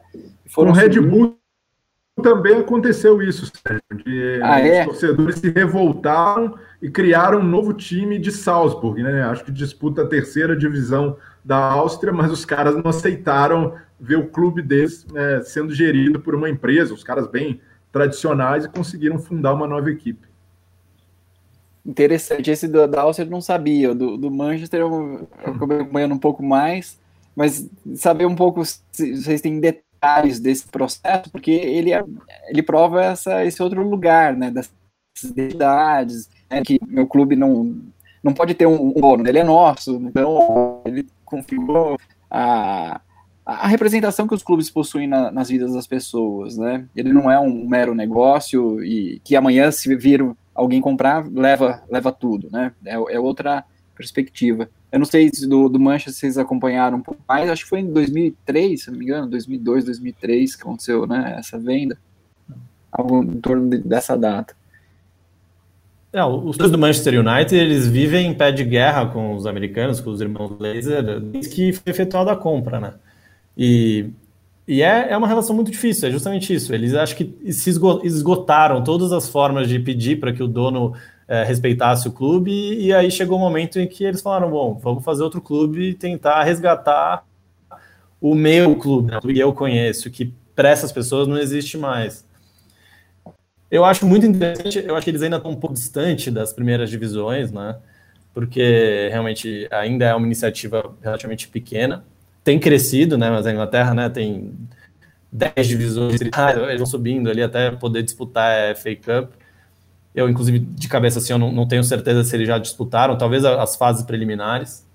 Mas eu tenho a, mi a minha dúvida se, por exemplo, amanhã os irmãos Glazers é, vendem um clube e, e chega um cara mais legal, se essas pessoas não voltariam a ser torcedores do Manchester United, sabe? Eu acho que eu entendo muito mais como um movimento. Né, acho que se esgotou toda a possibilidade que eles tinham de protesto. Eles viram que os caras não vão sair, porque né, financeiramente o Manchester United é um clube que dá muito dinheiro para os seus donos. Uh, então, assim, eu, eu acho que é isso, é quase um pedido de socorro. Assim, por favor, vamos tentar resgatar aquele meu clube que para essas pessoas não existe mais. Mas, enfim, o Manchester United é um clube mundial, global que tem proporções que eu tenho certeza que os donos não vão sentir falta desses caras, sabe? E, e isso é a opinião do, dos donos, né? É, obviamente que esses caras precisavam ser melhores respeitados, né? É, eu acho legal essa mobilização dos torcedores contra o empresário, o aproveitador, mas também não podem fechar os olhos é, para os dirigentes atuais, porque não existe muito essa mobilização em clubes que têm esse modelo associativo, quando esses dirigentes contra a história. O Palmeiras, por exemplo, estender vermelho para o Bolsonaro, com um histórico de falas é, contra imigrantes, o Palmeiras que sofreu muito na época da Segunda Guerra Mundial, precisou trocar de nome, é um assinte, né? A história, a tradição, os valores do clube. Então, acho que é preciso que essa mobilização, é, até meio anticapitalista, se volte para esses caras que também não estão honrando a história. Eu vejo o Vasco, por exemplo, com muito desalento, né? Um clube que tem pô, uma, uma história, uma, uma grande chance né, de fazer algo além do futebol. O máximo que faz são campanhas insossas contra o racismo. É, o Roger Machado, por exemplo, quando ele estava no mercado, o Vasco teve a chance de contratar como algo até maior, né, de promover uma campanha, de dar espaço para negros em cargos executivos e, e deixa passar. Os dirigentes não se envolvem nessas questões. E acho que é preciso gerar mobilizações e criar grupos para cobrar não só a democratização dos clubes, mas também que eles se envolvam em questões políticas que fazem parte da sua história. É, eu vejo com muito, muitos bons olhos é, o grupo Flamengo da Gente, que tem batido de frente com a gestão Aninha, um, um grupo de associados do clube que prega valores democráticos, progressistas, é, prega que o Flamengo se envolva com suas raízes populares. Eu acho que é por aí o caminho, de você não só bater de frente com um poder econômico que visualiza no futebol várias oportunidades, mas também de cobrar que os dirigentes é, tenham né, essa visão econômica, social do futebol, que para mim falta muito, né, ainda mesmo nesse modelo associativo, com participação de torcedores, e por isso, novamente, né, bato nessa tecla, é só uma evidência de que os clubes são muito pouco democráticos e que poucas vozes tomam as decisões principais no dia a dia. Tá, só para a Carolina no, no chat dizendo que o United of Manchester está na sétima divisão. Tá? É. Então, Boa. como o pessoal do Lucas não dissemina fake news, então é verdade, está na sétima divisão. Fiquem tranquilos com a informação. Fala, Lourenço. Deixa eu, o que um exercício difícil desse momento que nós temos, e aí estou falando do mesmo tema, mas o difícil exercício desse momento é a gente construir diálogo, né? Porque está tudo, como diz o Breler, binário, tudo muito polarizado. E a gente, por mais que a gente debata aqui, que a gente pode até tacar fogo em qualquer clube empresa, mas não adianta porque esse é um movimento que está acontecendo. Né? A gente pode, de repente, pensar em reduzir danos e tudo mais, mas isso vai acontecer de alguma maneira ou outra. Diante disso, vocês pensam que uma regulamentação do governo federal, uma regulamentação pela CBF para criar essas condições, como por exemplo porcentagens, como, for, como é o caso alemão, é, ou bom, a Alemanha tem até porcentagem para as características da cerveja né, que se toma. Então, imagina, se a gente puder transpor algum tipo de critério para a elaboração dessas experiências de clube empresa, é possível isso? Seria esse o caminho para tentar reduzir esses danos? Porque a gente está diante de um cenário que é o seguinte: né? alguns clubes vão brigar por isso e eu acho que dificilmente vai, a gente vai conseguir segurar. O que pode se fazer para diminuir esses riscos terríveis que é de ruptura com seus laços identitários? que é afastamento do público, continuar essa higienização de estádios, né, essa, essa arenização enorme. Né? Uh, seria esse o caminho, Breiler? Regulamentar? É, eu. É, eu sou. Não, tenho, não levo muita fé numa regulamentação nesse cenário atual. Primeiro, de pandemia, que cria-se muitas brechas para fazer ações no desespero e ações que vão afetar a vida dos clubes por muitos anos. É, eu cito o exemplo de reforma trabalhista, o teto de gastos do governo, porque é feito em momentos de crise e geram danos por, por muito tempo. Então, nesse momento, sou muito cauteloso com reformas, com regulamentação, porque principalmente neste governo, a gente lida com um governo que é, tem, pelo menos na economia, ideias ultraliberais, de flexibilização total, de essa expressão define muito bem, né, de passar boiada.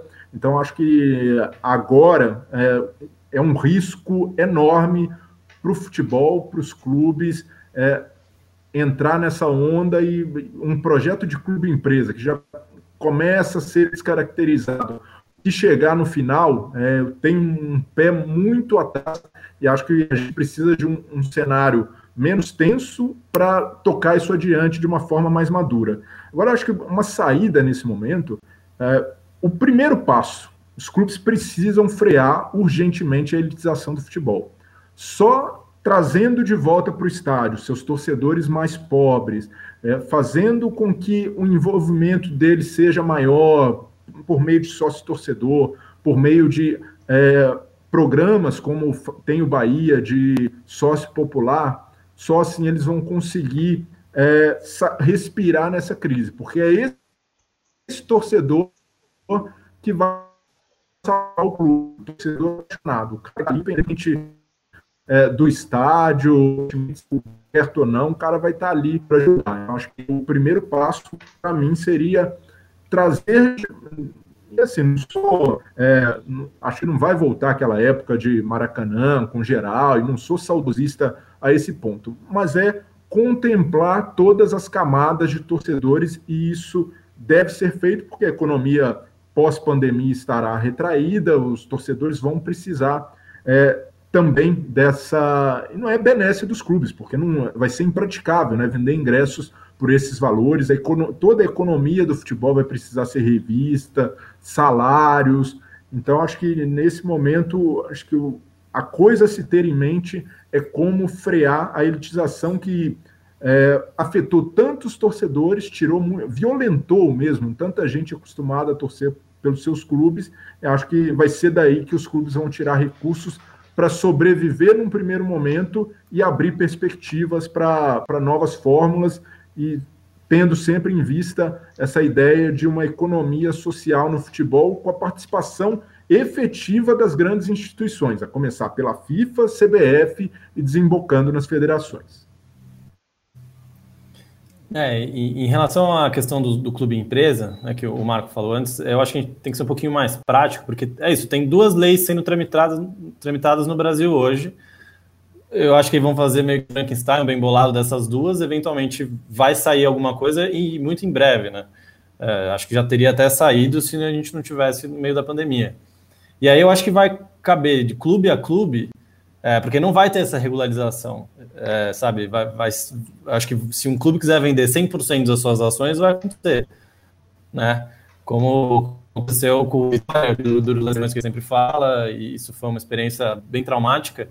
E eu acho que vai ser como todos os clubes são no, no futebol brasileiro, eles estão sozinhos, eles estão à mercê e aí cada clube vai, não digo do bom senso, mas vai da estrutura que cada clube deseja é, adotar, é, entender o melhor modelo em relação ao clube empresa. Se é ter 50 mais um, se é entregar 100%, enfim, acho que cada clube vai ser meio livre para tomar suas próprias decisões. Regulamentação em relação a isso, eu sinceramente não acredito que vai acontecer. Uh, e completando isso que o Breyer falou, isso, cara, é isso, o Breyer bate nessa tecla e eu concordo com ele mil por cento.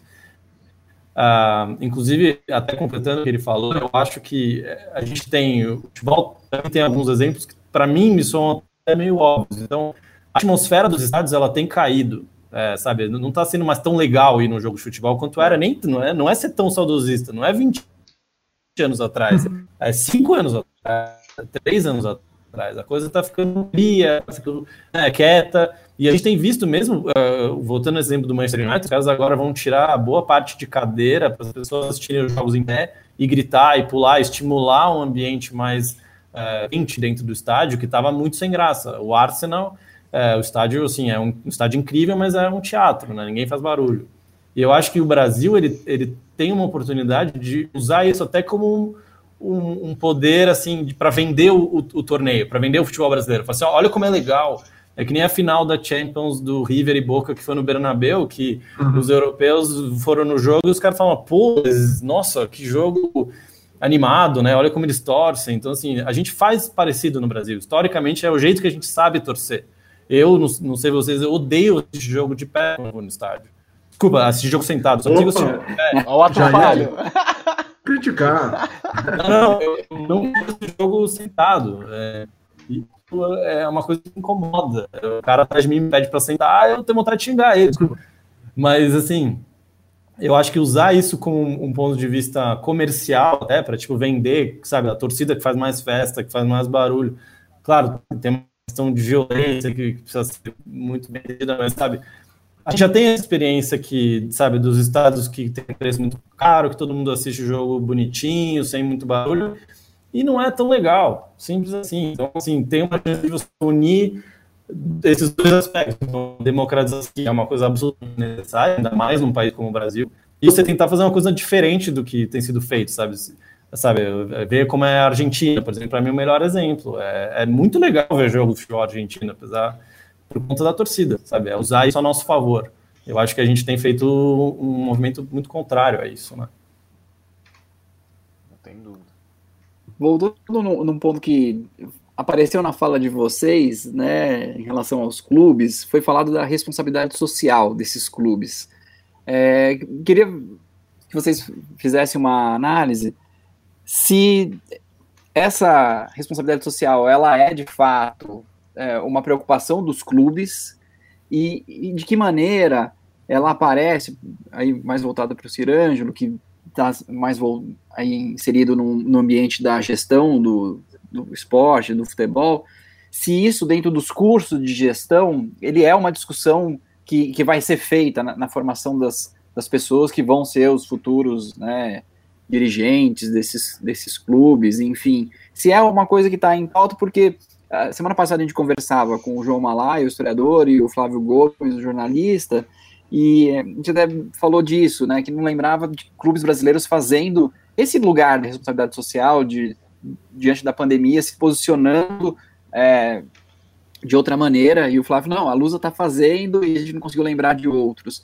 Então, é um pouco nessa linha, né, se essa responsabilidade, ela vira só uma mera ação discursiva, ah, a gente tem responsabilidade, mas que, no fundo, ela não se apresenta nem na arquibancada e nem numa numa gestão para além do futebol, né? Esses clubes eles não são só ali o dia do jogo, porque as pessoas vivem esses clubes todos os dias. E mesmo que não tem futebol, né? Elas se apresentam, né? para esse time, para aquele, e a conversa gira em torno disso. Queria ouvir um pouco de vocês a respeito disso. Uh, Eu, eu acho que isso do ponto de vista fiscal, porque os clubes têm uma série de incentivos fiscais justamente pela contrapartida uh, do poder social que eles exercem, né? Essa, em teoria, seria a contrapartida de uma série de incentivos fiscais que os clubes têm. Os clubes, uh, nesse modelo atual, por serem instituições sem fins lucrativos, eles conseguem, enfim, uh, ter uma série de benefícios relacionados a isso. Só que isso é só para fins fiscais, porque para fins efetivamente de responsabilidade social, sinceramente, os clubes grandes no Brasil são exceções, né? Ah, isso é uma pena, porque eu acho que seria um caminho a seguir e até ser meio vanguarda, sabe? Usar isso de uma maneira, sabe? Tá na hora, sabe? Já passou da hora, inclusive. Ah, em relação aos cursos de gestão, ah, da minha experiência pessoal, infelizmente o, o, curso que eu fiz foi na Inglaterra, né? Eu, eu sempre quis fazer no Brasil, eu mas eu pesquisei muito e as minhas opções seriam muito voltadas a marketing esportivo. É, digamos, é, eu já tinha feito graduação, eu queria fazer ou uma pós-graduação ou um mestrado, e as opções que tinham voltadas a marketing esportivo e, e, nunca foi muito a minha praia, assim. É, e, e, na Inglaterra, enfim, a universidade que eu, que eu fui, que, que é uma universidade bacana, tem também um dos principais acadêmicos dessa parte de responsabilidade social no esporte, que é o Giulianotti, uh, que é um cara que fala muito sobre isso. Eu consegui assistir um painel dele, foi uma experiência incrível, assim. Uh, toca sim, mas eu acho que um pouco menos e sem olhar é, o aspecto do Brasil, né? A peculiaridade do futebol brasileiro, que eu acho que, que é de uma riqueza muito grande nesse aspecto. Então, assim, infelizmente, a minha experiência não é tão rica nesse aspecto, assim. E eu adoraria, inclusive, eu acabo lendo mais por livros, enfim, por, por questões não relacionada à minha formação, é, enfim, acadêmica ou profissional mesmo. Eu, eu acho que essa coisa da responsabilidade social no futebol é algo meramente decorativo. São poucos os casos em que a gente consegue enxergar um engajamento de fato. E até, para ser justo, não só no futebol, mas nas empresas como um todo no Brasil, a gente consegue contar nos dedos as companhias, as marcas que fazem ações permanentes, que não é aquela coisa de caridade, de só mostrar ali que está fazendo algo. Então, acho que é dessa cultura, né? E o futebol está inserido nela, de não se envolver politicamente, de não tomar partido das coisas. E porque é muito fácil você campanha em rede social hoje em dia, de você é, colocar ali, sou contra a homofobia, entrar com. Mas onde estão as pessoas LGBTs do seu clube? E é um passo importante, por exemplo, quando Fluminense e São Paulo, clubes que historicamente são atacados por ofensas homofóbicas, né, gozações homofóbicas, quando eles fazem um manifesto contra a homofobia. É algo interessante, mas para eles precisam ter como um primeiro curto prazo. A ação transformadora, a grande responsabilidade social, seria mostrar: olha, aqui no Corinthians, aqui no São Paulo, temos pessoas LGBT trabalhando e jogadores serão muito bem-vindos aqui. É, não, não, vai ter essa história de camisa 24 não pode ser usada, como aconteceu com o Corinthians recentemente, né, no caso do Cantilho. Então, isso é transformador. E eu consigo enxergar esse movimento, por exemplo, no Bahia. O próprio ato de se criar e chamar um núcleo de ações afirmativas já, já representa muito num futebol que faz muito pouco. Então, tem muita gente que fala: ah, não, isso aí do Bahia é da boca para fora, o presidente está querendo se promover, está interessado em cargo político, ah, o Bahia está lucrando. Poxa, que bom que o Bahia está lucrando, né? mostrando que é possível fazer campanhas mais efetivas, assertivas, adotar posicionamentos, porque eu acho que essa é a verdadeira responsabilidade social. Quando você arca com algum ônus, porque não responsabilidade social que agrada todo mundo, que não faz pensar, para mim vale muito pouco.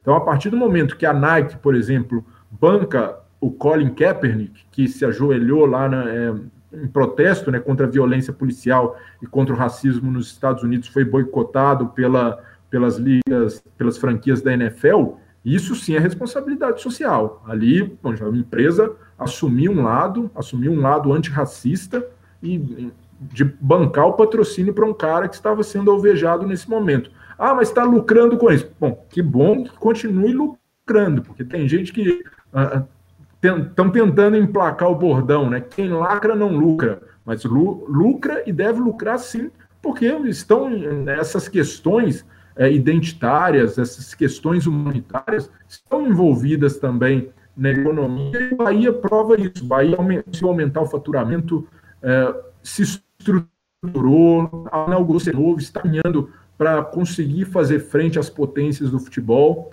Então, acho que isso sim eu consigo enxergar como responsabilidade social. Agora, fazer postzinho na, na rede social e a estrutura do clube não mudar, o, o dia a dia não ser diferente, é só da boca para fora e não, não me ilude muito, não.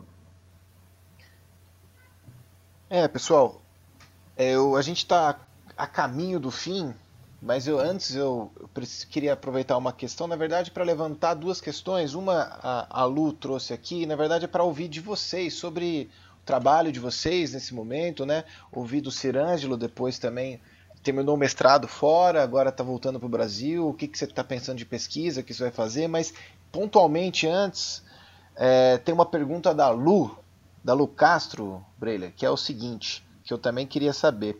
É, sobre o, o trampo, queria saber, saber o trampo dele sobre o mapa do abuso no futebol. Rolou alguma repercussão sobre isso? Rolou alguma medida com a denúncia que você trouxe, com esse mapa do abuso no futebol? gerou algum resultado? Opa, ma mandar um grande, um grande abraço aí para a companheira Lu Castro, grande referência na cobertura de futebol feminino.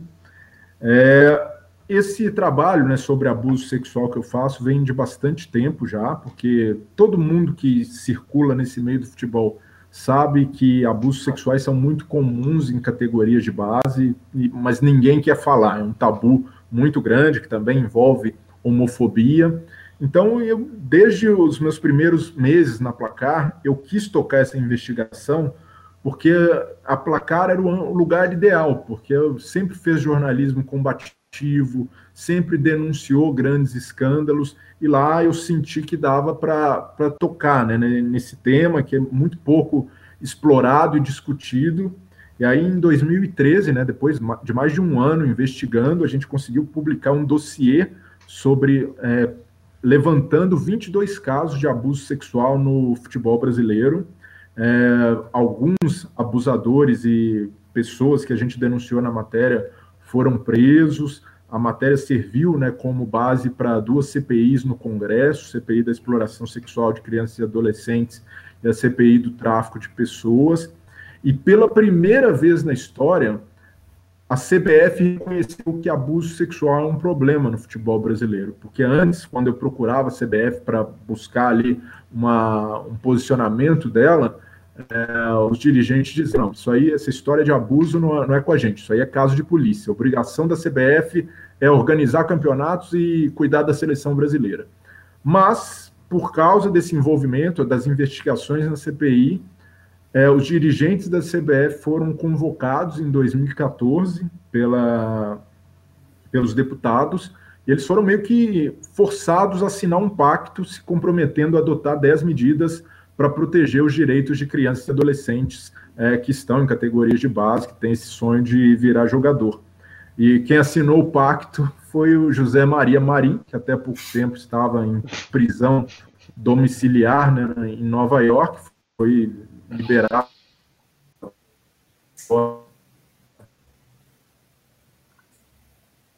Travou, Breno. Acho que travou. Né? Travou. Será que ele retorna? Porque esse engraçado. Mas o Marim, é. o Marim tá lá nos Estados Unidos ou ele pode voltar? Acho que ele voltou, né? Eu acho que repercutiu a, a lá. a última saiu uma notinha de rodapé sobre a saída do José Maria Marim por, porque ele já estava bem idoso eu acho, espero não estar tá falando besteira, mas eu acho que ele não pode sair dos Estados Unidos. É, ele está em prisão domiciliar. Uhum, tá. É porque depois aqui não, não acompanhei mais nada dele no ah. noticiário. Eu Sim. acho que eu, eu, vi alguma notícia dele recentemente, vou tentar achar aqui.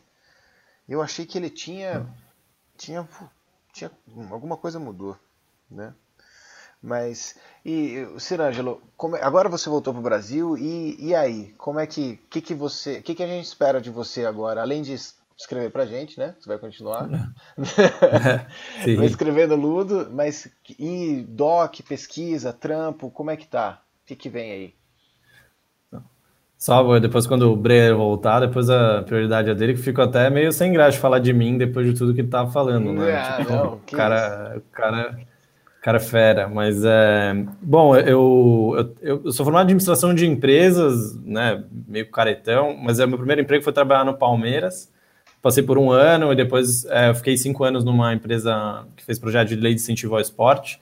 Foi quando eu resolvi depois fazer meu mestrado. Eu fiquei um ano na Inglaterra e depois foram dois anos em Nova York, que aí eu fui também questões pessoais. Ó, o Breyer voltou, vamos só. Voltou duplo aqui. Terminar, é, depois eu, é, depois eu Voltou duplo. Caiu bonito aqui. O, Só o... concluir rapidamente ali o, a história do Marinho. O Marinho assinou. Eita, travou de novo. Falaram que o Marinho que derrubou Não, o Breiler, cara. O Marinho que derrubou o Breiler da live. Falou o nome do velho maldito. Falamos do velho da van, do velho Marinho. Hoje tá. é. Então, mas a gente tá te ouvindo. Mas estamos te ouvindo, Breno.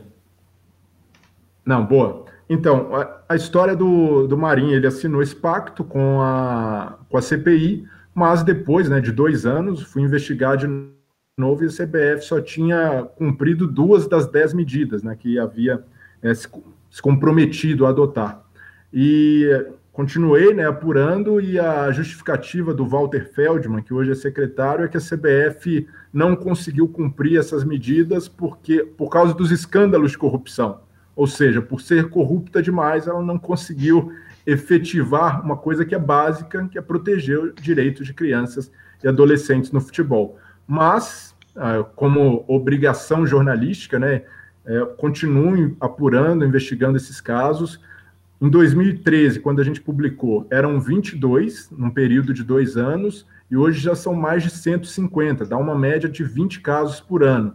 Mas somente é, 7% dos casos de abuso sexual de crianças e adolescentes é, são denunciados no Brasil, né? viram denúncias formais. Então, se a gente aplicar um cálculo raso, esse número passa de mil, né? E é algo muito alarmante para o futebol brasileiro, principalmente agora que a gente tem categorias de base femininas, né? Algo que não existia e a Lucas conhece como ninguém é, essa seara e acho que é, ao não ter né, medidas de proteção efetiva, efetivas e principalmente nos clubes menores, nos clubes que não têm estrutura, é, é muito arriscado para uma criança hoje tentar virar jogador de futebol, não só por causa de abuso sexual, mas também por tráfico de pessoas, pelo, pela hipercompetitividade, que é bastante comum na base, estelionato. Então, é, é, um caminho muito tortuoso e que muita gente não sabe. Né? A maior reação que eu vejo ao publicar esse tipo de matéria é de mães, pais, tios, né? pessoas que são responsáveis por crianças assustadas porque não tinham ideia de que isso poderia acontecer no futebol, mas infelizmente é algo muito comum. É, eu, eu, tinha passado a bola para o Cirângelo, que o Cirângelo passou um tempo fora, são três anos fora do Brasil, e sabe, Cirângelo, eu, eu sou da história, né? agora, eu, agora eu tô te vendo. Ah, voltou? voltou. Ah, legal.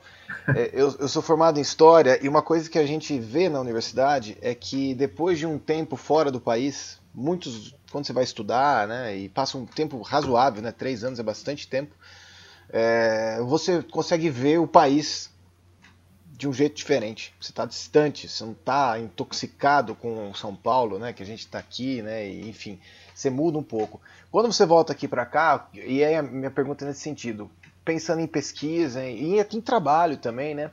Como é que você vê isso agora? Tudo bem que você voltou num, num momento, hein, meu amigo? Que, pois é. Mas assim, o que, que você, dessa experiência que você tem, assim, de um jeito mais subjetivo talvez até, o que, que você imagina para agora em diante? O que, que você pensa disso? E para quem estuda futebol, obviamente, né? Bom, eu fiquei muito feliz que logo agora que eu, eu ainda estava em Nova York, mas é, eu conversei com uma empresa que eu gosto muito que é chama Outfield, que é a consultoria, e eles me fizeram um convite para que eu fosse responsável pela área de conteúdo e educação. Da, é uma consultoria esportiva, ela tem diversas áreas, então tem a área de esportes, por exemplo, tem consultoria mais convencional, mas sempre focada a esporte, parte de agenciamento de marketing, enfim. É, uma, e, e, eu sou responsável agora pela área de conteúdo, então vai ter divulgação de artigos, de estudos, então eu é, sou responsável por essa área, então a minha produção agora fica bastante voltada a isso, para que é, dê sequência em, em projetos relacionados com Outfield. Então, isso para mim foi uma, uma notícia muito boa, justamente por ter voltado num momento tão difícil e poder trabalhar uma coisa, enfim, bacana. Então, estou bastante satisfeito. Foram. É, sou muito novo ainda, tá dois meses, pouco mais de dois meses ah, na empresa, então ainda estou começando e começando de casa. A gente estava até falando semana passada, porque eu, eu não sei nem a altura das pessoas que trabalham comigo, né? Eu não vi as pessoas, é uma, uma experiência bem esquisita, mas que a gente tem tentado fazer da melhor forma. É, e, enfim, essa no, no, no, momento é isso, e, e, eu fiquei bem feliz de, de que isso aconteceu.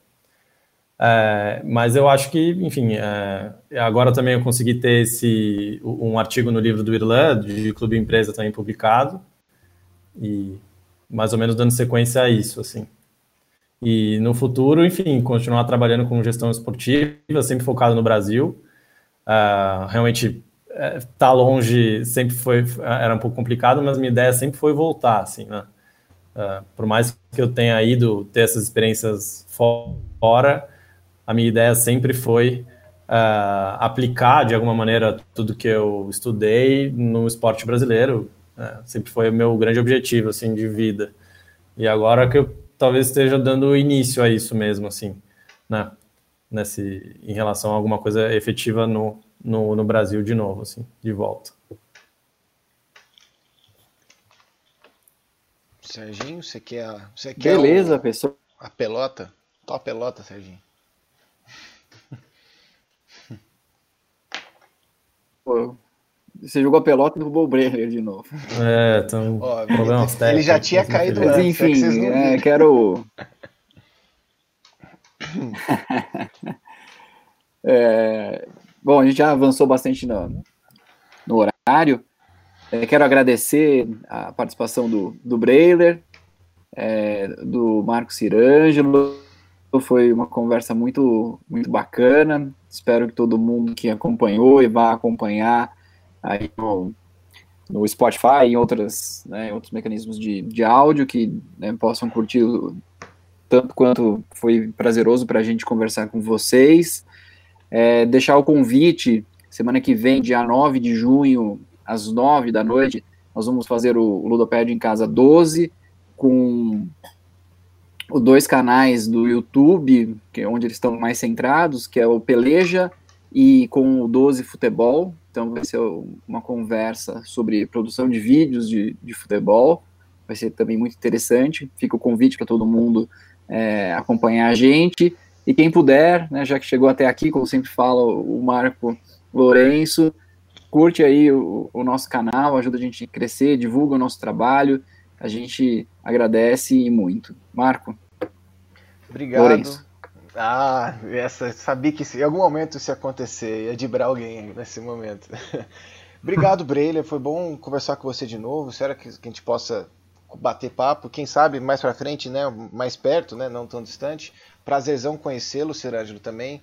Meu xará, já o conhecia de ler né, no Ludopédio já faz tempo, mas a gente não tinha tido, batido um papo. Feliz que a gente pôde fazer aqui. Acredito que hoje a internet está ruim para todo mundo, então, para quem nos acompanha até aqui bravamente, mesmo com o sinal falhando, muito obrigado também. Vocês valem ouro. O pessoal do Ludopédio é de ouro. Se inscreve no canal, amanhã está no Spotify. E fique em casa, né, gente? Não, mar não tá para peixe. Não jogue bola e fique em casa. Tá na hora de ficar em casa. Um abração, boa noite para todo mundo, pessoal.